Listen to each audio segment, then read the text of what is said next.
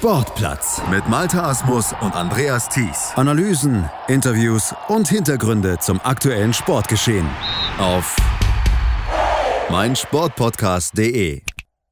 Herzlich willkommen zum Sportplatz auf mein Sportpodcast.de. Dr. Otto Kolbinger ist zu Gast. Er forscht am Lehrstuhl für Trainingswissenschaft und Sportinformatik an der TU München zum Thema Weiterentwicklung von Regelwerken. Das ist ein relativ jungfräuliches Forschungsgebiet, aber auch ein ziemlich breites Betätigungsfeld, weil es ja sportartübergreifend ist. Otto arbeitete zum Beispiel auch schon über die elektronische Unterstützung beim Tennis und zu dem Thema war er ja auch schon beim Kollegen Andreas Thies im Tennis-Podcast Chip in Charge zu Gast. Aber er kennt sich auch mit Regeländerungen Erfahrung und technischen Hilfsmitteln in anderen Sportarten bestens aus, zum Beispiel im Fußball. Da betreute er schon diverse Projekte, bei denen es um die Torlinientechnik, das Freistoßspray oder auch um sogenannte Trivial Offenses ging.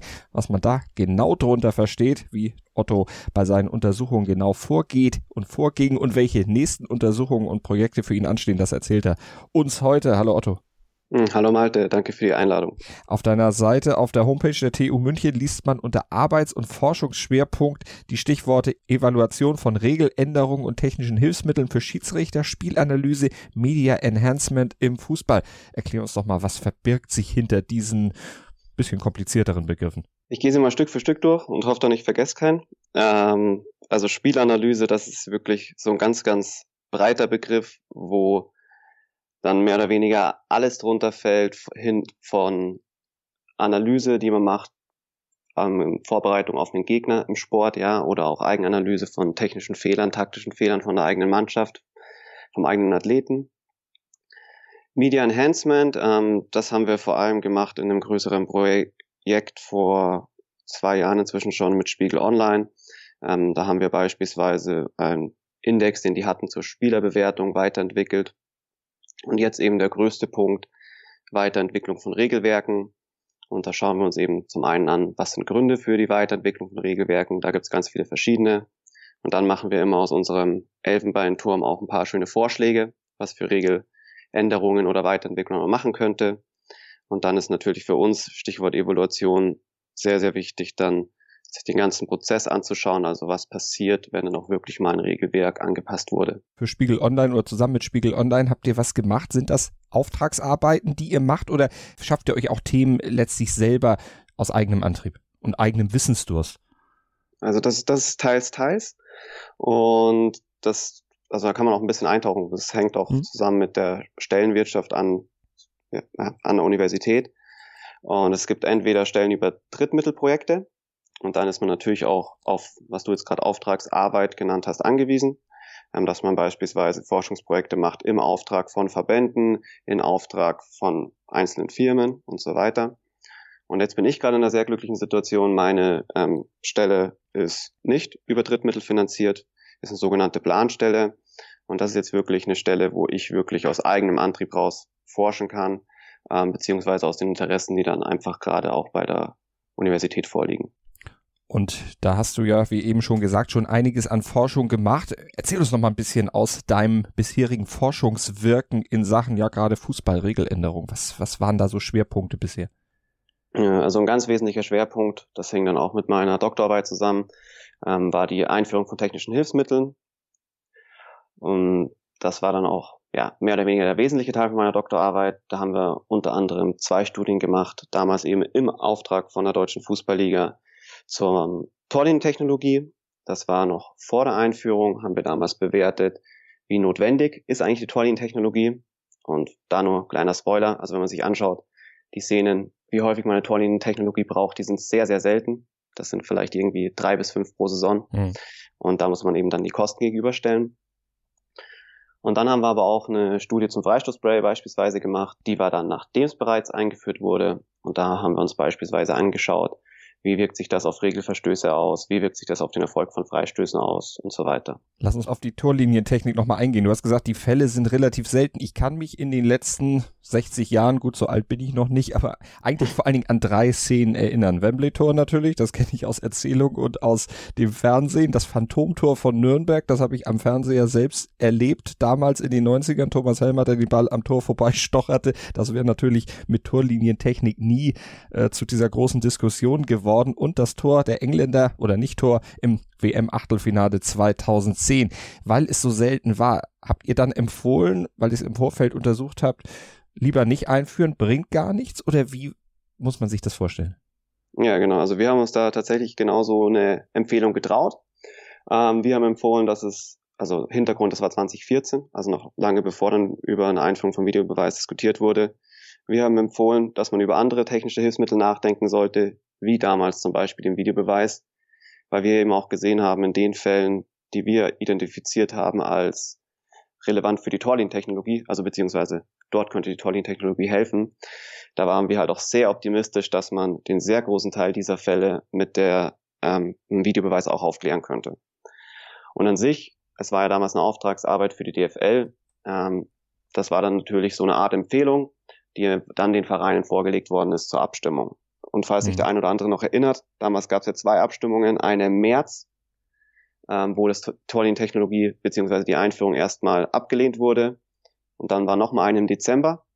Zwischendrin war nochmal eine einzige Szene, die ja vielleicht auch noch der ein oder andere im Kopf hatte im Pokalfinale, wo der Ball entweder hinter oder auf der Linie oder sonst wo geklärt wurde. Und dann war im Dezember eben eine zweite Abstimmung und dann wurde es damals für die Bundesliga eingeführt. Und heute wirkt das ja manchmal ein bisschen niedlich, wenn dann die Videografik eingeblendet wird. Ball war im Tor, gerade auch bei Fällen, wo der Ball wirklich sehr, sehr deutlich im Tor war, wo es überhaupt keine Diskussion gab, wo keiner auch auf die Idee kommen könnte, irgendwas anzuzweifeln. Also so manchmal benutzt man es auch nur, weil es eben da ist. Ja, also den Eindruck hatte man vor allem, ich denke, es war zum allerersten Mal im Einsatz bei einer Club-WM und da wurde ja wirklich bei jedem Tor gezeigt, mhm. ob es die Linie überschritten hatte, was, wie du gesagt hast, dann in den meisten Fällen obsolet war. Und also was man, was man schon auch im Hinterkopf haben muss, wir reden jetzt darüber, dass es sehr, sehr viele seltene Fälle sind. Und jetzt interessanterweise von den Fällen, die du genannt hast, da war ja auch dann wieder ein Fall dabei, das Phantomtor von Thomas Helmer, mhm. das ja auch mit Videobeweis ganz klar aufklärbar gewesen wäre. Genauso wie damals auch der ähnliche Fall mit Stefan Kiesling. Und an sich, wir geben dann eine Empfehlung, es ist sehr selten und man hat sehr hohe Kosten. Also damals waren die Kosten 135.000 Euro pro Stadion pro Saison. Und das muss halt dann der entsprechende Verband für sich abwiegen. Will er für diese ganz, ganz seltenen Fälle dieses, dieses Geld ausgeben? Und das ist in der ersten Liga, da wo es ja dann auch sehr schnell eingeführt wurde, vielleicht weniger ein Problem. Aber wenn man sich in der zweiten Liga überlegt, wo die Fälle dann nochmal seltener sind, weil es dann auch generell weniger ähm, entsprechende Torszenen gibt, ähm, ja, da kann, das kann man hochrechnen, dass man beispielsweise um die Torlinientechnologie mit einer Wahrscheinlichkeit von über 95 Prozent mal in seinem eigenen Stadion braucht, ähm, können 20 Saisons vergehen. Mhm. Und wie oft ist man schon 20 Saisons am Stück in der zweiten Liga? Also außer jetzt, ich glaube, VfL Bochum. Ähm, kommt mir kein Verein jetzt in den Sinn, der mal sehr, sehr lange in der zweiten Liga war. Die werden dann immer entweder nach oben oder unten durchgereicht. Mhm. Das ist dann sowas wie eine Versicherung. Man hat sie, aber lieber braucht man sie nicht. Aber in dem Fall würde sie sich irgendwann dann mal rentieren vielleicht. Aber gut, das ist die Abwägung, die man machen muss als Verein. Ja, genau, beziehungsweise hier immer als Verband. Deutlich günstiger, das Freistoßspray, dazu hast du gesagt, habt ihr auch Untersuchungen angestellt. Das ist ja auch etwas, was lange sehr belächelt wurde. Mittlerweile ist es akzeptiert. Was habt ihr dazu untersucht und rausgefunden? Das ist sehr interessant, weil wie du es gesagt hast, es ist ja weitestgehend akzeptiert. Und ich glaube, man lehnt sich nicht so weit aus dem Fenster, wenn man sagt, dass das nicht mehr verschwinden wird. Und das ist deswegen interessant, weil was wir in unserer Studie festgestellt haben, es war damals anhand von Freistößen aus zwei Bundesliga-Saisons, eben eine davor, eine nachdem das Spray eingeführt wurde. Und es gab zwar einen Rückgang an den, ja, von sehr schweren Regelverstößen, also wo irgendwelche Spieler wirklich mehr als einen Meter den Mindestabstand verletzt haben, aber sonst der Anteil an, ich nenne es, es jetzt mal in Anführungsstrichen normalen Regelverstößen, der ist weiterhin bei gut einem Viertel geblieben, also bei 25 Prozent. Und auch die weiteren Effekte, die man sich so erhofft hat, wie beispielsweise ein Effekt auf den Erfolg von Freistößen, das gab's so nicht. Wie geht ihr methodisch bei solchen Untersuchungen vor? Was wertet ihr aus? Wie viel wertet ihr aus? Und wie lange dauern solche Erhebungen, solche Forschungsarbeiten? Ja, also das ist natürlich von, von Studie zu Studie ein bisschen unterschiedlich, je nachdem dann auch, was man für Videomaterial bekommt, wie man, ob man das schon geschnitten bekommt oder Szenen selber raussuchen muss. Und dann natürlich auch, was man pro Szene anschaut. Ähm, bei den Freistößen in der Bundesliga war es so, dass wir wirklich ein Team aus sechs Leuten waren, die sich dann sämtliche Freistöße aus zwei Bundesliga-Saisons angeschaut haben und dazu auch sehr viele Variablen erfasst haben. Genaue Stundenzahl kann ich dir nicht mehr sagen, aber wir saßen da zu sechst über zwei Monate dran, natürlich nicht Vollzeit, aber immer mal wieder. Also da werden schon Stunden zusammengekommen sein. Und bei den Freistößen sind wir beispielsweise methodisch so vorgegangen, dass wir für jeden Freistoß, den wir hatten, aus der, aus dem Zeitraum, wo das Spray eingesetzt werden durfte und auch eingesetzt wurde, haben wir das, ja, Pendant aus der Zeit davor gesucht. Also ein Freistoß, der möglichst ähnlich war. Möglichst ähnlich kann man zum einen machen über die Position auf dem Feld, das so intuitiv, was einem als erstes einfällt. Wir haben, haben dann aber auch noch bei der Ähnlichkeit drauf geschaut, ähm, standen beispielsweise gleich viele Spieler in der Mauer und ähm, dann retrospektiv wurde der Freistoß als Flanke getreten oder als Schuss. Also ziemlich viele Variablen, die da reinspielen. Das Ganze natürlich computergestützt, nehme ich an. Ja, ja, klar. Also was mit Pen und Paper könnte irgendwann ein bisschen unübersichtlich werden. Nee, oder auch ne, hier natürlich auch computergestützt. Also wir haben beispielsweise hier auch untersucht, wie weit die Schiedsrichter von den 9,15 Meter wegliegen. Mhm. Gar nicht, um die Schiedsrichter zu kritisieren, sondern einfach, um mal aufzuzeigen, wie schwer das ist. Und da haben wir dann natürlich das Computer überstützt gemacht über, ja, Homographie nennt sich das Verfahren, dass wir mehr oder weniger die Pixel auf unserem Videobild gemessen haben und das dann in die Koordinaten vom mhm. Fußballfeld umgerechnet haben. Wie gut ist denn das Augenmaß der deutschen Fußballschiedsrichter? Hm, was würdest du schätzen? Oh, ja, Abweichung von 20 bis 30 Zentimetern. Plus und minus. Also im Durchschnitt ist die tatsächlich höher. Mhm. Und das hat sich auch durch das Freistoßspray nicht geändert. Das sind so 65 bis 70 Zentimeter oh. im Schnitt. Ja. Man muss aber auch sagen, für den Großteil liegen die unter 50 Zentimeter falsch. Ja? Der hohe Durchschnitt kommt halt dann da, dadurch zustande, dass es wirklich ein paar Treffer gibt, wo ja die Mauer mal elf Meter wegsteht, die Mauer mal sieben Meter wegsteht und so weiter. Mhm. Und wie gesagt, wir wollen das gar nicht als Schiedsrichterkritik formulieren, sondern ja, also wenn ich jetzt hier gefragt werden würde, ob ich 9,15 Meter abmessen kann, ich würde wahrscheinlich irgendwas zwischen 6 Metern und 13 Metern aufgeben. Das ist einfach verdammt schwierig. Und ja, das, deswegen war das auch so ein Fazit damals, dass wir in das Paper reingeschrieben haben über das Freistoßspray, dass das Spray mehr oder weniger für eine, die Einhaltung eines Mindestabstands jetzt kontrollieren soll, der aber in der Regel nicht mit dem vorhergesehenen Mindestabstand übereinstimmt. Mhm. Dass hier vielleicht dann auch man überlegen könnte, was es auch in der Form schon testweise gab, dass der Schiedsrichter irgendeine Art von Messgerät mit auf dem Platz dabei hat, also kein Meterstab, eher irgendein Laser, um die 9,15 Meter besser abzuschätzen, wenn einem das wichtig ist. Habt ihr im Rahmen dieser Erhebung auch feststellen können, ob verlängerte oder größerer Abstand zur Mauer sich auf den Torerfolg auswirkt? Das war ja nicht Gegenstand eurer Forschung, aber ja, gab es da irgendwie so nebenbei Effekte? Es war tatsächlich Gegenstand von der Forschung, Entschuldigung, jetzt bin oh, ich dir ins Wort gefallen. Alles gut, richtig. Ähm, und es gab damals auch vor unserer Studie schon Zeitungsberichte, und zwar nicht nur von den Medien, die man dann kennt, die sowas gerne auch mal unseriös raushauen, dass das Freistoßspray zu mehr Toren geführt hat. Und das hat man in unserer Studie nicht gefunden. Und hier eben nochmal der Hinweis, wir haben wirklich jeden Freistoß mit einem möglichst ähnlichen Freistoß verglichen. Mhm. Und es kann eben passieren, dass wenn wir jetzt uns Freistöße anschauen, irgendwie in der Saison war es ja explizit so, es wurde am achten Spieltag eingeführt, wenn ich nicht komplett falsch liege. Und wenn wir uns das angeschaut hätten, Freistöße vom ersten bis zum achten Spieltag, die als Tor geendet haben, und Freistöße vom neunten bis zum 34., dann haben wir keine Garantie dafür, dass es sich um ähnliche Freistöße gehandelt hat. Ja? Und mhm. das ver verfälscht natürlich dann das Ergebnis. Und ich denke mal, genau sowas ist dann passiert bei diesen Studien, die in der Zeitung veröffentlicht wurden. Also wir haben keinerlei Erfolg gefunden, weder bei Torschüssen noch bei Flanken.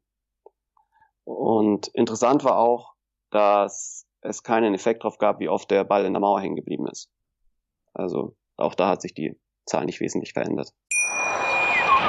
Hey, Malte Asmus von meinsportpodcast.de hier. Ab März geht's weiter mit unseren 100 Fußballlegenden. Staffel 4 bereits. Freut euch auf Zlatan Ibrahimovic, Michel Platini, Cesar Luis Minotti, Paolo Maldini, um nur mal vier zu nennen. Und bis wir mit der vierten Staffel kommen, hört doch einfach noch mal rein in die bisherigen drei Staffeln. Ronaldinho, Sepp Meyer, Gary Lineker, Lothar Matthäus und viele weitere warten da auf euch. 100 Fußballlegenden. Jetzt. Überall, wo es Podcasts gibt. Dann hatten wir eingangs schon erwähnt die sogenannten Trivial Offenses. Das ist ein weiterer Bereich, den ihr mit euren Forschungen abgedeckt habt. Übersetzt uns den Begriff mal. Erklär mal, was ist damit gemeint? Ja, Trivial Offenses, also das ist ein Begriff, den, den gibt es schon immer. Das ist vergleichbar mit dem deutschen Kavaliersdelikte. Und wir haben ihn eben im, im Sport eingeführt. Und ich möchte jetzt mal eine sperrige Definition umgehen, aber grob gesagt sind es Regelverstöße, die auch für jeden offensichtlich sind, die in der Regel aber nicht geahndet werden vom Schiedsrichter. Wir haben ja gerade über das Freistoßspray gesprochen und dass das ja für diesen Mindestabstand kontrollieren soll. Und habe ich ja auch gesagt, dass bei mehr von als ein Viertel der Freistöße die Spieler die Linie übertreten. Und die Linie ist ja jetzt halt auch sehr gut sichtbar auf dem Feld, ja. Mhm. Aber jetzt erinnere dich mal dran, wie viele Freistöße hast du gesehen über die letzten Jahre, wo es dann entsprechende Sanktionen gab durch einen Schiedsrichter? Ja, so gut wie keinen, sagen wir es mal so. Genau. Und das ist mehr oder weniger im Kern das, was wir als eine Trivial Offense bezeichnen. Und was habt ihr da genau untersucht? Was habt ihr euch da für Trivial Offenses vorgenommen, um sie direkt zu analysieren? Ja, also da haben wir es uns eigentlich schön einfach gemacht. Wir haben mehr oder weniger so Stammtischwissen, das jeder Fußballfan an sich schon hat, genommen und das einfach in empirische Studien gegossen. Einmal zur Sechs-Sekunden-Regel, also die gibt's nicht so, diese Sechs-Sekunden-Regel, aber in den Regeln, in den Fußballregeln ist festgehalten, dass es einen indirekten Freistoß gibt, sobald der Torhüter den Ball mehr als sechs Sekunden mit seinen Händen kontrolliert. Mhm. Und ich denke, jeder Zuhörer hier, wenn er zurückdenkt an die Fußballspiele, die er gesehen hat in letzter, ja, letzter Zeit leider nicht. Aber in der Zeit vor letzter Zeit, ähm, die sechs Sekunden werden sehr oft gebrochen. Mhm. Und das haben wir auch gefunden. Also kann ich gerne nachher nochmal mehr im Detail drauf eingehen. Die zweite Studie, die wir gemacht haben zu den Trivial Offenses, war auch ein Wissen, das mehr oder weniger jeder hat. Und zwar, dass beim Großteil der Elfmeter bei der Ausführung von Elfmetern Regelverstöße von beiden Mannschaften gibt. Da können wir vielleicht als erstes mal drauf eingehen, denn das haben wir ja auch am Wochenende bei den ersten Geisterspielen schon gesehen. Der Elfmeter von Robert Lewandowski zum Beispiel bei den Bayern gegen Union Berlin, der wurde dann auch nochmal überprüft, weil er ja, einen kleinen Haker im Anlauf gehabt hatte. Da hätte es sein können, dass er abgestoppt hätte. Hatte er am Ende nicht. Der Elfmeter war regulär, aber das sind dann so Verstöße, diese leichten Verstöße, diese Kavaliersdelikte, die ihr untersucht. Ja, genau. Also die das ist zum einen, also du hast jetzt gerade eben den Fall angesprochen, wenn er stoppt, der, der, wenn der Schütze stoppt im Anlauf, was aber fast noch häufig, was heißt fast, was viel häufiger passiert, ist, dass der Torhüter die Torlinie verlässt, mhm. komplett. Seit der Saison muss er nur noch einen Fuß drauf haben. Ähm, davor war die Regel noch strenger. Und dann das, was man auch mehr oder weniger bei jedem Elfmeter sieht, sind reinlaufende Spieler von beiden Seiten.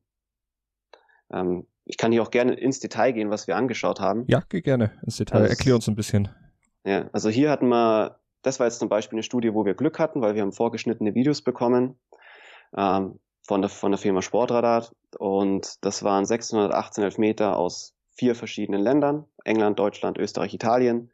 In der Regel die oberste Spielklasse, für Deutschland und Österreich auch noch der Cup mit dabei. Und von den 618 Elfmetern war es tatsächlich so, dass bei keinem einzigen Elfmeter gab es keinen Regelverstoß. Mhm. Das muss man sich schon mal auf der Zunge zergehen lassen.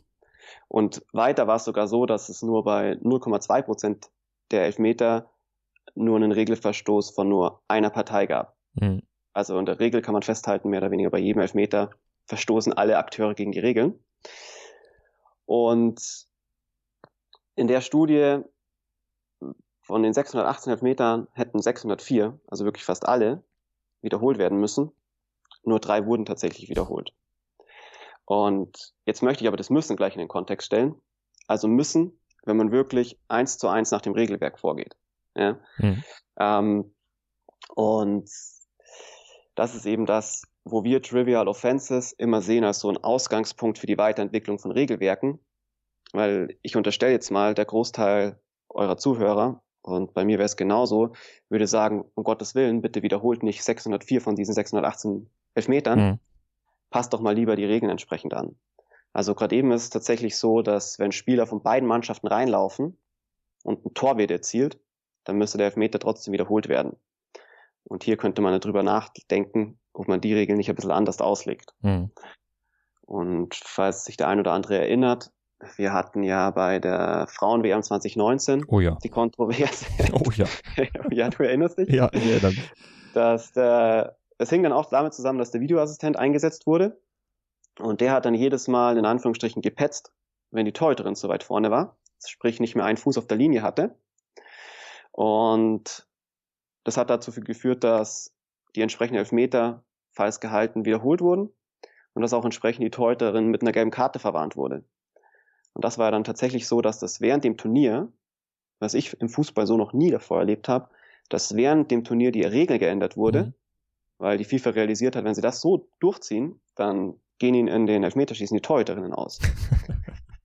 und wie gesagt, das ist ja auch wieder keine Kritik, die man den Schiedsrichtern mhm. formulieren sollte. Das ist auch keine Kritik, die man den Spielern formulieren sollte. Da sollte man sich nur noch mal ganz, ganz genau überlegen, ähm, ob das derzeit, wie es in den Regeln steht, so richtig ist oder ob man drüber nachdenken muss, entweder aufzuweichen, quasi, was die Voraussetzung für den Regelverstoß ist. Also man könnte beispielsweise dem Torhüter erlauben, früher zu verlassen, äh, die Linie früher zu verlassen oder den Spieler den Daumen früher reinzulaufen.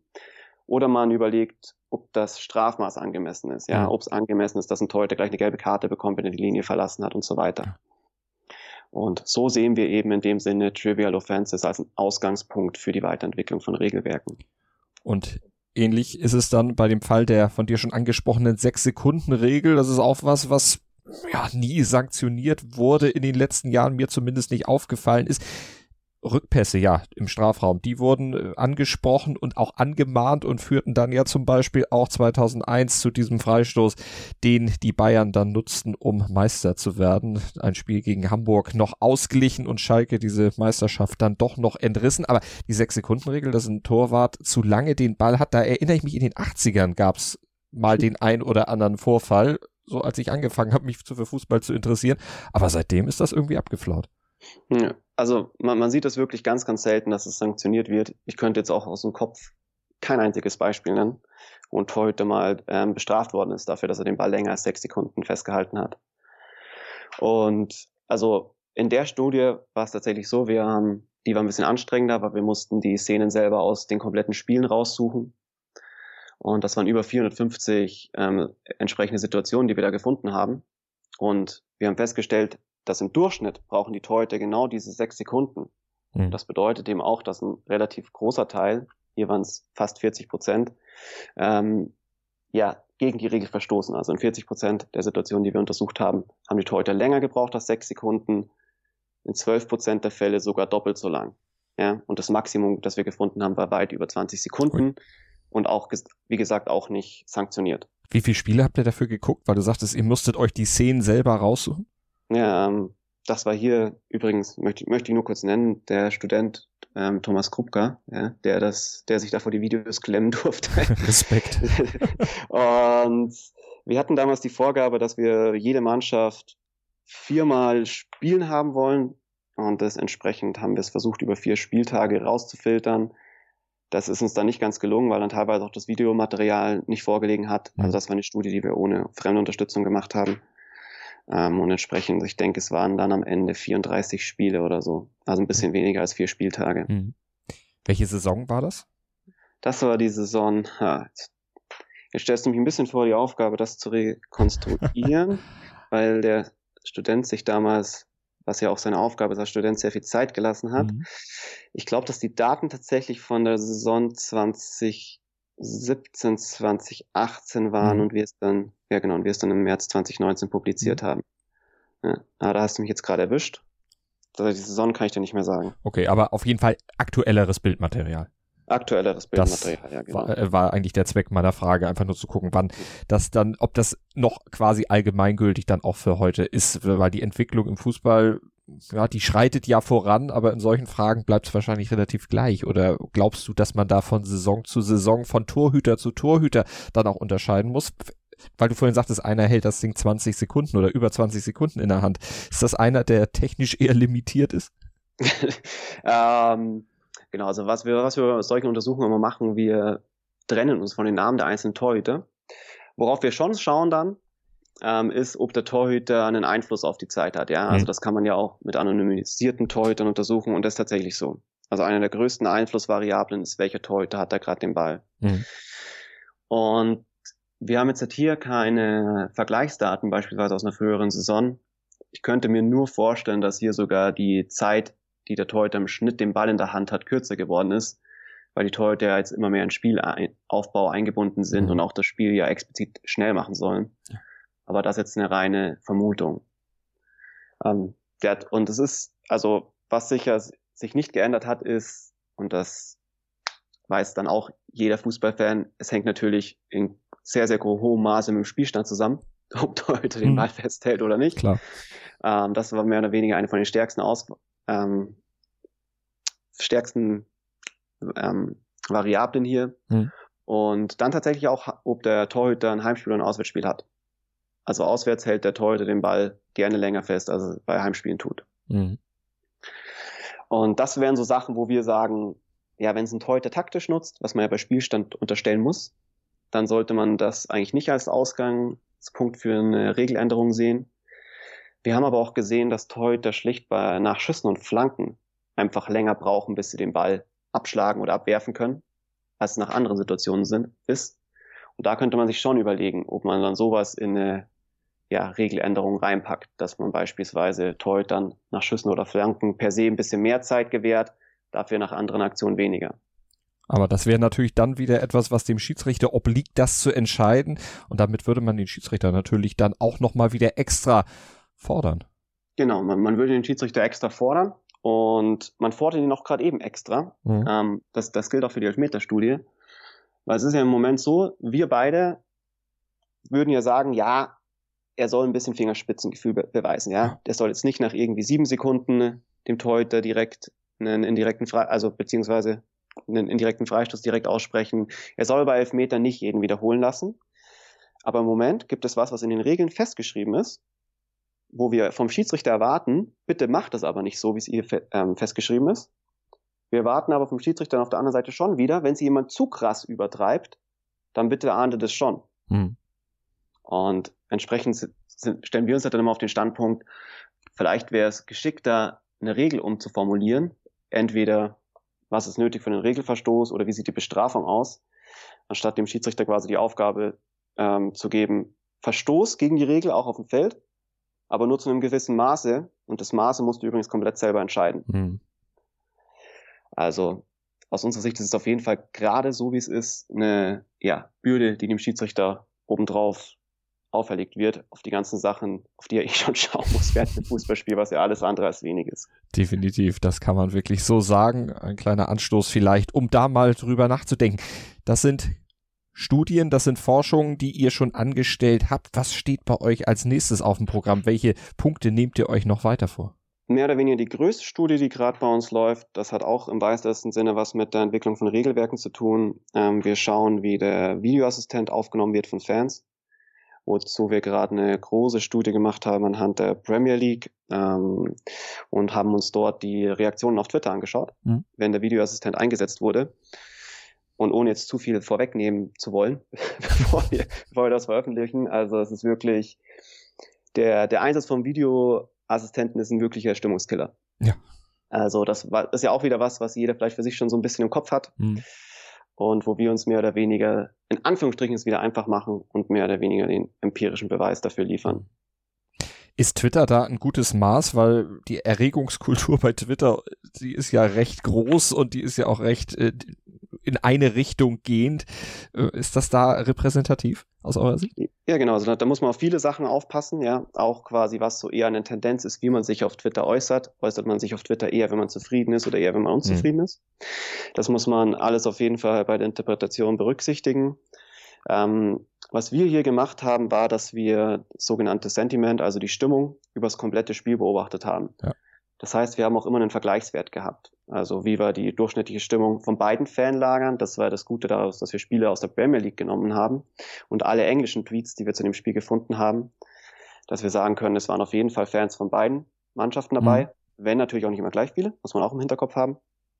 Und dass wir aber immer einen Ausgangswert hatten von der Stimmung, den wir dann vergleichen konnten mit der Stimmung, nachdem Videoassistent eingesetzt wurde. Jetzt wollte ich ganz ketzerisch gerade fragen, gibt es positives Tweets? Eigentlich ist doch immer nur, also zumindest in meiner Timeline, 98 Prozent Gemecker. Ja, ähm, es gibt ja allein schon deswegen positive Tweets, wenn jemand ein Tor schießt und sich freut. nein, nein, aber ähm, da Hintergrundinformation, also wir haben die Tweets immer hier in der Studie eingeordnet als entweder einfach nur positiv, mhm. neutral oder negativ. Okay. Und es ist tatsächlich so, zumindest in England während einem Fußballspiel, dass die Grundstimmung auf Twitter leicht positiv ist. Mhm. Und genau, halt dann ins Negative umschlägt, sobald der Videoassistent eingesetzt wird. Also ich kann jetzt hier nicht bestätigen, dass per se schon oder von Haus aus 98 Prozent der Tweets negativ waren. Mhm. Am Beispiel Premier League habt ihr es untersucht oder seid ihr dabei, es zu untersuchen? Ist das übertragbar aus deiner Sicht, die Ergebnisse dann auch auf die Bundesliga, auf Italien, auf andere Länder, die eben dann auch mit dem Video Assistant Referee arbeiten? Ähm, schwierig. Es ist ja jeder Verband also klar, sie halten sich alle an die FIFA-Richtlinien und setzen auch alle entsprechend den Videoassistenten um. Aber es wird ja schon teilweise unterschiedlich ausgelegt, was dieses klar und offensichtlich ist. Und was aber viel relevanter ist, die Verbände haben in den unterschiedlichen Ländern ganz unterschiedliches Standing.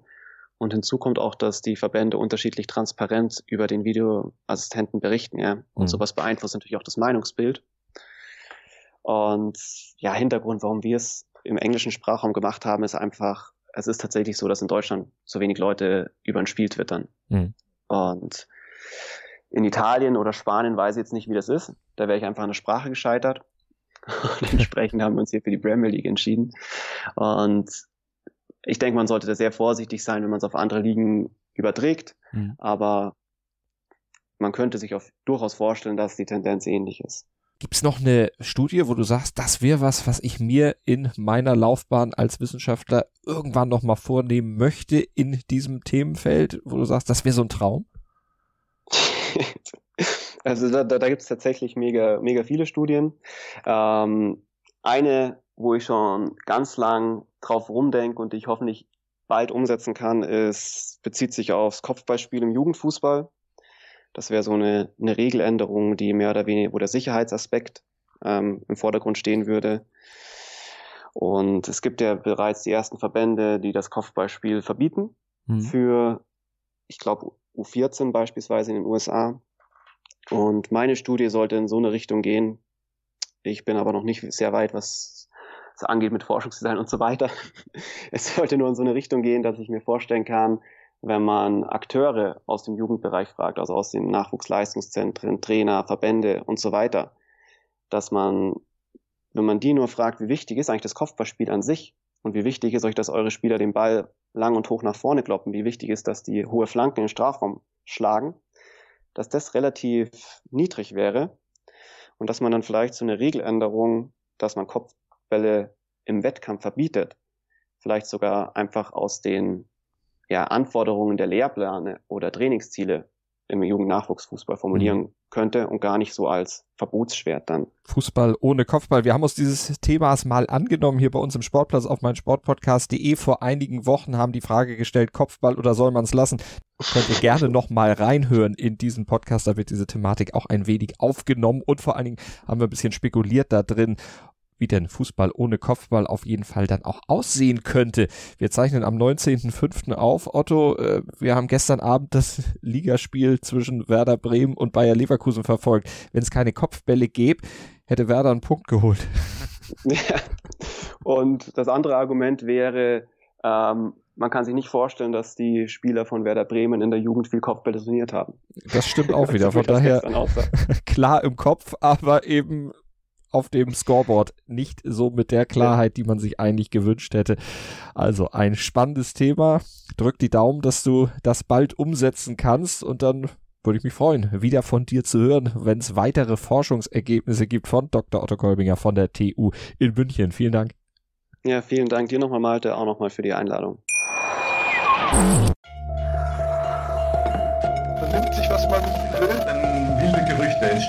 Fast nichts davon stimmt. Tatort.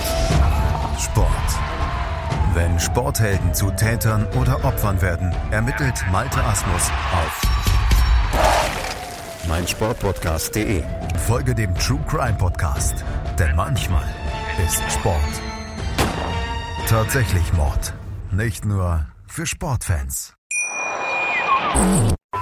Sportplatz mit Malta Asmus und Andreas Thies. Analysen, Interviews und Hintergründe zum aktuellen Sportgeschehen auf meinsportpodcast.de.